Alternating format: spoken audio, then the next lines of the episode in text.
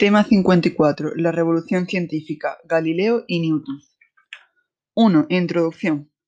En este tema, a pesar de que en el título se hace mención especial a dos autores particulares, desarrollaremos ampliamente la revolución científica, entendida como el nacimiento de la nueva mentalidad científica y el establecimiento de una disciplina que con contenidos y métodos propios en el Renacimiento y en el Barroco. 2. Condiciones socioculturales del Renacimiento. El descontrol económico y social causado por la peste negra y por la Guerra de los Cien Años parecía haber agotado la creatividad pujante en el siglo XIII, que llevó a la escolástica a su cenit. Sin embargo, se estaba operando un gran cambio en las perspectivas intelectuales de la humanidad, y se comenzaron a señalar las corrientes de pensamiento que darían origen al Renacimiento, entre los siglos V y XVI después de Cristo. En la filosofía escolástica se comenzó a abrir brecha con las variantes de Duns Scoto y Guillermo de Ockham y los desarrollos científicos de sus contemporáneos y seguidores. El espíritu del Renacimiento se manifestó primero en el norte de Italia, con el humanismo, donde las clases educadas se constituían por nobles ansiosos de cultura que se establecían en las grandes ciudades. El Renacimiento comenzó literariamente en el siglo XIV con Petrarca, que fue el primer autor erudito que propuso restaurar el gusto por el latín clásico y recuperar el verdadero espíritu del pensamiento clásico con su imperativo de libertad de la razón. En los primeros años del siglo XV se notó un creciente interés por la literatura clásica, lo que atrajo a muchos griegos desde Lecce, proceso que se aceleró en 1453 por la caída de Constantinopla, transportando a Occidente muchos maestros competentes junto a gran cantidad de manuscritos. Más valioso fue el espíritu libre de investigación y aquel que impulsó hacia el estudio de todo género de materia, que infundieron la letra humana en Europa. Los humanistas prepararon el camino para el resurgimiento de la ciencia con su amplitud de miras y horizontes mentales. Otros factores inmediatos en la aplicación de intereses en el Renacimiento fueron la invención de la imprenta que permitió la difusión del conocimiento y los avances en la navegación, estos últimos culminaron en el descubrimiento de América y la vuelta al mundo de Magallanes y Juan Sebastián Elcano. Al extenderse el comercio con otros territorios, recibieron nuevos impulsos y estímulos las industrias y comercios nacionales. Gracias a esta situación de prosperidad, los ciudadanos poderosos pudieron dedicar una parte de sus recursos al mecenazgo de la arte y la ciencia, potenciando así la cultura y la investigación. Durante un intervalo lúcido, no solo las grandes familias italianas como los Medici sino también el papado, que fue mecenas de Miguel Ángel, por ejemplo, se convirtieron en protectores de la cultura antigua y las investigaciones. En este intervalo vivió Leonardo da Vinci, precursor del renacimiento científico tanto como Petrarca lo fue del cultural y literario. Solo admitía como verdaderos métodos científicos la observación de la naturaleza y la experimentación. Leonardo abordó la ciencia por su lado práctico, por ello presenta una actitud intelectual tan moderna, para responder a las exigencias de sus múltiples profesiones, se dedicó con entusiasmo y método a la experimentación. Como pintor, estudió las leyes de la óptica, la estructura del ojo, los detalles de la anatomía humana y el vuelo de la ave. Como ingeniero, se centró en los problemas que solo pudo resolver a base de captar intuitivamente los principios de la mecánica. Pero Leonardo también fue filósofo y como tal mostró una mentalidad muy abierta, separada de todo recurso a la autoridad. Aun reconociendo todos los méritos extraordinarios de Leonardo, no debemos imaginarlo como una figura aislada. Destacan otros personajes como Toscanelli, Luca Pacioli, Americo Vespucio, Brunelleschi, Botticelli y Durero. Aunque estos hombres también enlazaron con el pensamiento griego, lo hicieron a través de Arquímedes, el geómetra y experimentador, y no a través de Aristóteles. Punto 3. Inicio de la revolución científica. La nueva ciencia presenta una serie de características iniciales, como son la respuesta experimental a los problemas, especial atención a los problemas físicos más que a los metafísicos, observación del mundo de la naturaleza, énfasis en las causas próximas más que en las formas sustanciales, y expresión en términos matemáticos. De hecho, la revolución científica se desarrolló más a causa de un cambio sistemático de la concepción intelectual que por el empuje de los medios técnicos disponibles.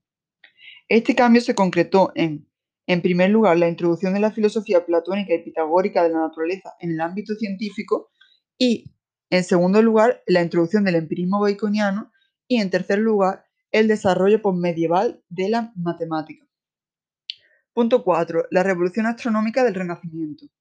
El sistema astronómico de Ptolomeo y la física de Aristóteles se habían constituido en una pareja explicativa íntimamente relacionada y firmemente asentada en el pensamiento occidental.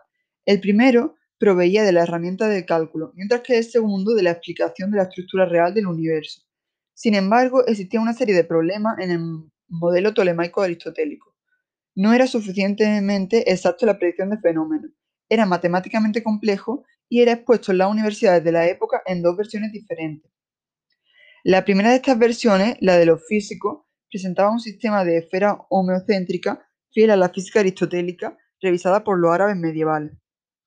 La segunda versión, la de los matemáticos, presentaba un sistema fiel a la exposición del Almagesto de Ptolomeo, constituido por distintas combinaciones excéntricas y epiciclos para cada astro. La versión de los físicos proporcionaba un campo teórico suficiente para la cosmología, pero un sistema de cálculo inadecuado. La versión de los matemáticos sufría del defecto opuesto. 4.1. Nicolás Copérnico. Copérnico es la figura inicial de la revolución astronómica, con que se inicia la Edad Moderna. Para superar las dificultades de los sistemas geocéntricos, postuló el heliocentrismo y los movimientos de rotación diaria y traslación anual de la Tierra alrededor del Sol. En el prefacio de su obra De Revolutionibus Orbium Coelestium, describió la necesidad que sintió de calcular los movimientos de las esferas de un modo diferente al que hacía Ptolomeo ante las polémicas de los matemáticos y los fracasos de estos en el intento de hacer corresponder los datos observables y el modelo tolemaico geométrico, eh, acudiendo a filósofos griegos como Aristarco de Samos. Los postulados básicos de los que partió Copérnico fueron: primero, no existe un único centro para todas las esferas celestes. Segundo, aumento de las distancias en el cosmos. La distancia de la Tierra al Sol es insignificante en comparación a la del Sol con las demás estrellas. Y tercero, los movimientos aparentes del Sol y las estrellas fijas son en realidad debido al movimiento de la Tierra. Hemos de recordar, sin embargo, que permaneció fiel a varios postulados y métodos de la astronomía tradicional, la circularidad y la finitud del universo, la explicación de los movimientos por combinaciones de esferas con movimiento circular uniforme y la aceptación de la mayor parte de la cosmología aristotélica. El cambio de postulado de Copérnico tenía que enfrentarse a una serie de objeciones tradicionales contra el heliocentrismo y el movimiento de la Tierra. Las objeciones científicas eran tanto físicas como astronómicas. Si la Tierra se mueve, debe hacerlo a gran velocidad y esto provocaría una serie de efectos que no observamos, como por ejemplo una sensación de movimiento, incandescencia debido al rozamiento, desintegración debido a la fuerza centrífuga, pérdida de la atmósfera, caída oblicua de los cuerpos, alteración de la posición de las nubes y los pájaros en el vuelo, etc. Las objeciones relacionadas con la religión se fundaban en pasajes de la Biblia, como en Josué 1012, en el que se afirma que Dios paró el sol, o Salmos 92 y 94, donde se dice que Dios puso la tierra sobre fundamentos inamovibles. En respuesta a las objeciones derivadas de la tradición científica, Coperno usó argumentos similares a los que hipotéticamente propuso Oresmes en el siglo XIV. Copérnico desarrolló esta respuesta desde el mismo aristotelismo, Arguyó que los movimientos de la, Tierra son movimientos naturales, no violentos, por lo que no tendría sentido las objeciones catastrofistas de la caída hacia el Sol o la desintegración. Añadió que la atmósfera, los pájaros, los cuerpos que caen, etc., participan de la Tierra y por tanto la acompañan en su movimiento de giro. Las objeciones de origen religioso fueron evitadas momentáneamente por una estrategia de su editor Osiande, que introdujo una carta al prólogo en el que decía que el autor había desarrollado el sistema como una estrategia de cálculo para salvar la apariencia, pero que no pretendía que tuviera realidad física. En cuanto a las ventajas que supone el sistema de Copérnico, encontramos una mayor simplicidad conceptual y un menor número de cálculos. 4.2. Tycho Brahe. Tycho Brahe se dedicó a la construcción de instrumentos mejores de lo usado hasta entonces, haciendo así con ellos observaciones regulares y sistemáticas que solucionaban los errores conocidos hasta el momento. La nova de 1562 hizo que Tycho Brahe dudara de la inalterabilidad de los cielos y sus observaciones sobre el cometa de 1567 y la medición de su paralaje hicieron que estimara que éste seguía una trayectoria oval, que iba más allá de la Luna. Estas conclusiones lo hicieron apartarse de dos presupuestos de la astronomía antigua, la esfera celeste y la circularidad. Tycho Brahe rechazó la rotación de la Tierra, en 1588 elaboró un sistema propio en el que la Luna, el Sol y las estrellas fijas giraban alrededor de la Tierra estática, mientras que los cinco planetas giraban alrededor del Sol. El sistema de Tycho Brahe fue adoptado por la mayor parte de los astrónomos no copernicanos que disistían del sistema tolemaico. Esto se debió a que incorporaba las ventajas matemáticas y evitaba las objeciones físicas y teológicas. 4.3. Johannes Kepler. Kepler estaba influenciado por el pitagorismo y el platonismo. Sin embargo, abandonó las órbitas circulares y los movimientos uniformes de los planetas al contrastar esta hipótesis con los datos de Tycho Brahe. Formuló tres leyes del movimiento. Primera ley, los planetas se mueven en elipse con el Sol en uno de sus focos. Segunda ley, cada planeta se mueve no uniformemente, sino de forma que cada línea une su centro con el Sol, barre áreas iguales en tiempos iguales. Tercera ley, los cuadrados de dos periodos de revolución de dos planetas cualquiera son igualmente proporcionales a los cubos de sus distancias medias al Sol. La importancia de Kepler y sus ventajas de su sistema para la astronomía clásica consiste en que gracias a las leyes del movimiento planetario proporcionó una solución de calidad al problema de construir un sistema que al mismo tiempo salvara la apariencia y describiera las trayectorias de los cuerpos en el espacio, siguiendo así una metodología basada en la combinación del estudio matemático y la observación. Siguiendo esta metodología, intentó desarrollar una cosmología física adecuada a sus leyes, cosa que no consiguió a causa de su platonismo y de la falta de herramientas suficientes. 5. Galileo y la nueva ciencia. 5.1. Antecedentes. Galileo rechazó el sistema aristotélico tolemaico, defendiendo así y viéndose muy influido por el sistema copernicano.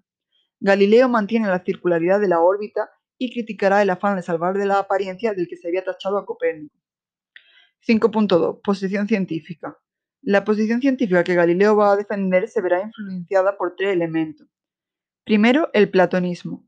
Defiende la circularidad de la órbita. Segundo, el copernicanismo, en tanto que defiende el heliocentrismo y el movimiento de la Tierra para defender su posición de realista.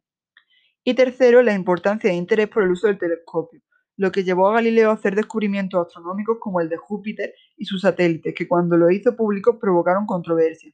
Científicos como Lagalla criticaron la fiabilidad de sus descubrimientos. 5.3. Método, matematización y experimentación. Las matemáticas de Galileo, aunque con un cierto platonismo en ellas, están pasadas por Arquímedes, es decir, por la técnica. Galileo mezcla matemático y experimentación, y lo hacía siguiendo la tradición alejandrina y la de la escuela de Padua.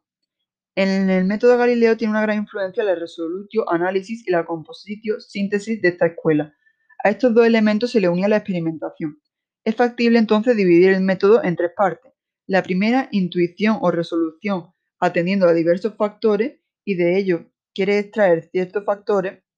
La segunda, construcción o demostración, se procede a la representación gráfica geométrica contando únicamente con esos factores simples. Para el espíritu matemático y académico de Galileo con estos dos momentos había suficiente, pero para el físico y filósofo de la naturaleza se precisaba el tercer momento, la experimentación. Con ella debía producirse una perfecta correlación entre la demostración abstracta y el fenómeno real. 5.3. 5.4. La nueva física y el principio de inercia. Galileo representó los dos principios, primeros principios de la dinámica. El primero y más importante en cuanto a que cambia la imagen del universo uniendo la teoría aristotélica del lugar natural es el principio de inercia. Llegó a él por la aplicación del método sobre el movimiento en un plano.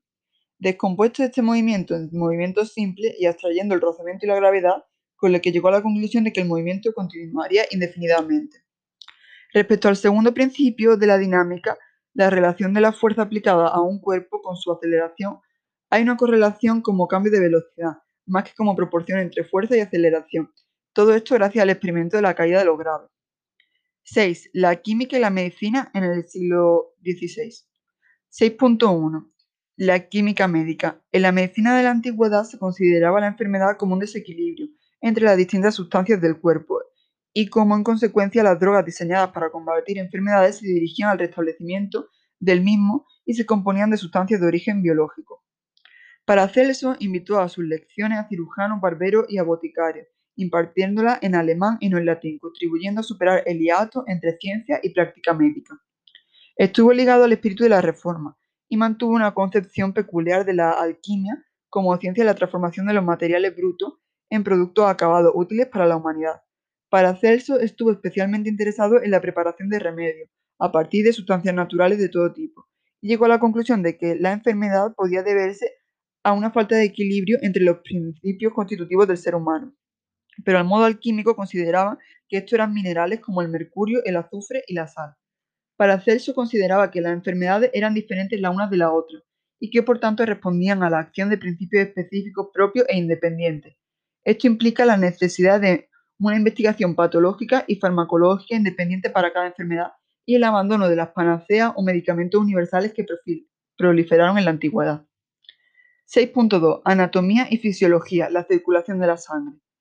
El otro ámbito en el que se produjo un avance significativo en la ciencia médica del siglo XVI fue el de los estudios anatómicos y fisiológicos. Uno de los principales avances en el conocimiento anatómico y fisiológico es la circulación menor de la sangre, que le propuso el catalán Miguel Servet, que afirmó la entrada y salida de la sangre a través de aurícula y ventrículo. Esto hizo que el calvinismo mandara detener a Servet, el cual fue juzgado por hereje y condenado a morir en la hoguera, hecho que se produjo en el mismo año 1553. 7. El contexto histórico de la ciencia barroca. En el espacio de tiempo que transcurre entre los desarrollos científicos de la época de Galileo y los de Newton, el contexto social y político sufre grandes cambios. El desarrollo de la burguesía, los gérmenes del capitalismo, las reformas protestantes, las revoluciones inglesas, la profesionalización e institucionalización de la ciencia. En el siglo XVII inglés, las dos revoluciones políticas que se producen y desarrollan dan lugar a un nuevo panorama sociopolítico y religioso, en el que destacan por derecho propio la burguesía como clase social y el puritanismo como tendencia ideológica y religiosa. La burguesía necesitaba de la ciencia en mayor medida de lo que lo hacía la sociedad feudal, por eso se encargará de, desarrollar la ciencia, pero también de controlarla e institucionalizándola. Se desarrollan en Inglaterra los college independientes de fortuna independientes, asociados a la formación necesaria para determinadas actividades. También se constituirá la Royal Society, de la que Newton fue presidente. Se une al puritanismo inglés en este campo, aunque en grados distintos, el luteranismo y el calvinismo, defendiendo doctrinas que radicalizan el poder de Dios sobre las criaturas Niegan el poder de jerarquía intermedia para hacer que Dios cambie sus designios y sus leyes. Se desarrolla la idea de predestinación, especialmente en el calvinismo, de un modo radical, y se separa la religión de la orientación científica. Esta separación entre religión y ciencia tiene como consecuencia una mayor liberalización del trabajo científico que se desarrolla con un espíritu práctico y unos fines de utilidad y comercio. 8. El desarrollo de la ciencia barroca. 8.1. Matemáticas. El siglo XVII se inició con la extraordinaria figura del italiano Cavalieri, que inauguró el cálculo integral. Más tarde, Descartes establecía la geometría analítica y la aplicación general del álgebra a la ciencia. Pierre de Fermat postuló el cálculo diferencial, mientras que Pascal iniciaba sus investigaciones sobre el cálculo de probabilidades y contribuía al desarrollo de los integrales. Finalmente, la última generación de la centuria planteó el problema del cálculo infinitesimal, Newton y Leibniz fueron los que descubrieron la solución de aquel problema. 8.2. El método científico. El método que ha de seguir la ciencia lo plantea Francis Bacon, quien se opone a las autoridades y se obsesiona con eliminar presupuestos innecesarios. Hay que destacar que en la concepción de Bacon, el fin de la ciencia es el dominio de toda la naturaleza. Saber es poder. Contra Aristóteles distingue en su obra Novum Organum cuatro tipos de prejuicios o ídolas. Los ídolas tribus, que surgen del modo de conocer humano, los ídolas specus, que surgen del propio individuo, su educación y tradiciones, los ídolas fori, que surgen del significado engañoso de las palabras, y los ídolas teatri, que surgen por la transmisión de las teorías de la escuela filosófica.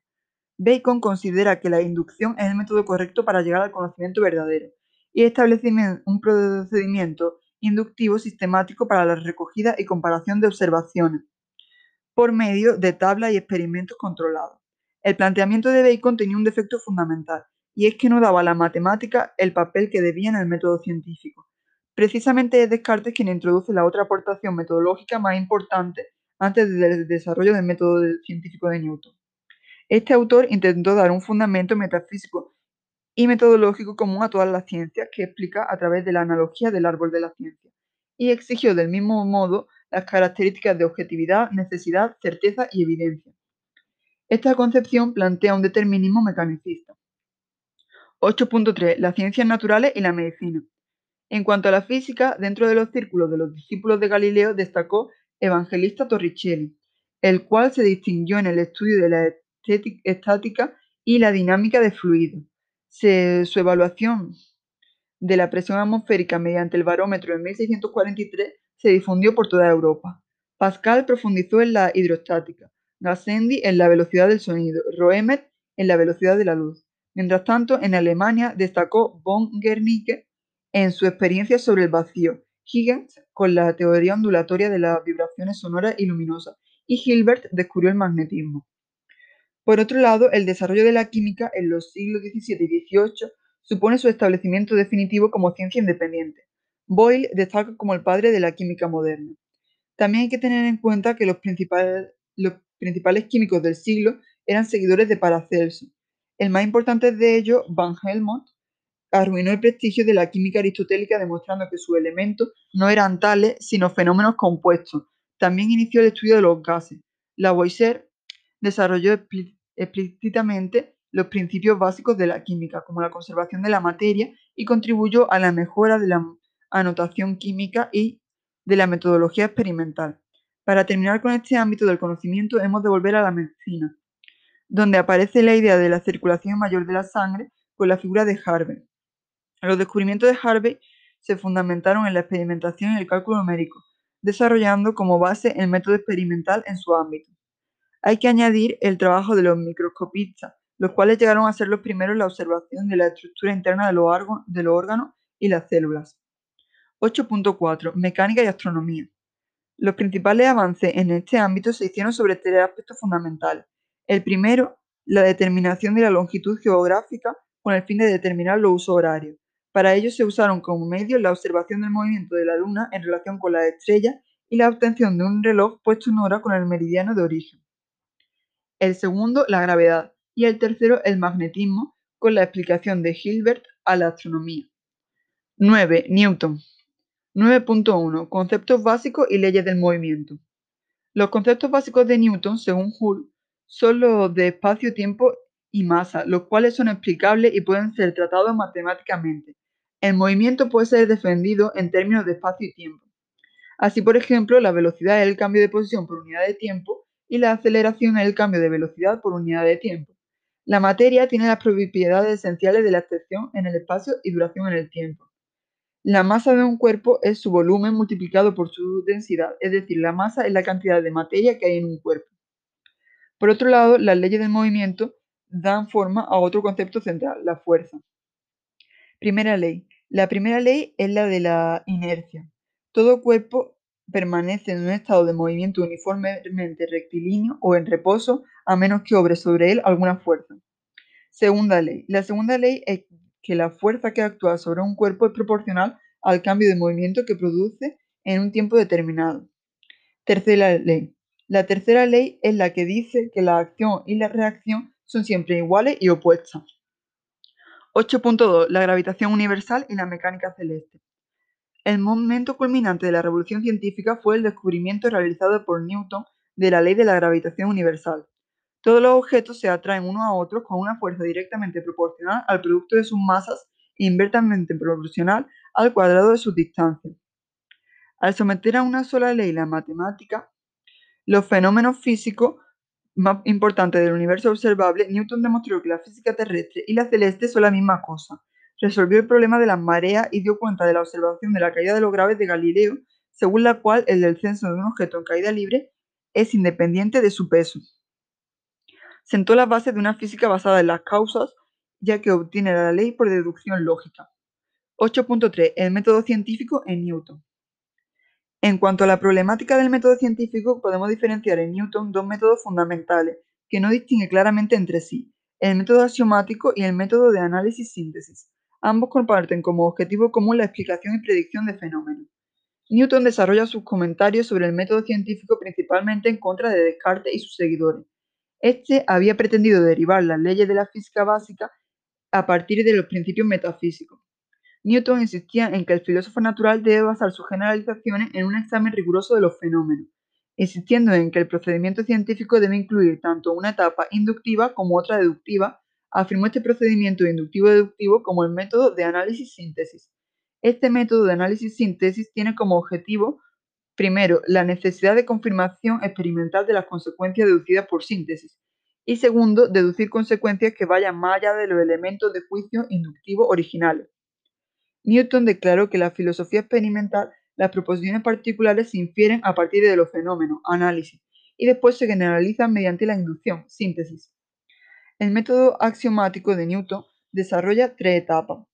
La primera es la construcción de un sistema axiomático, es decir, un conjunto de axiomas, definiciones y teoremas. La segunda es la especificación de un procedimiento para correlacionar los teoremas deducidos con los axiomas con la observación de la naturaleza.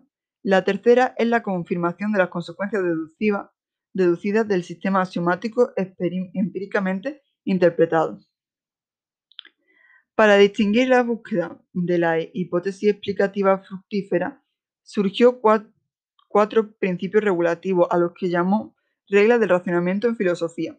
La primera es el principio de economía, es decir, no admitir más causas de las cosas naturales que las que son al mismo tiempo verdaderas y suficientes para explicar su experiencia.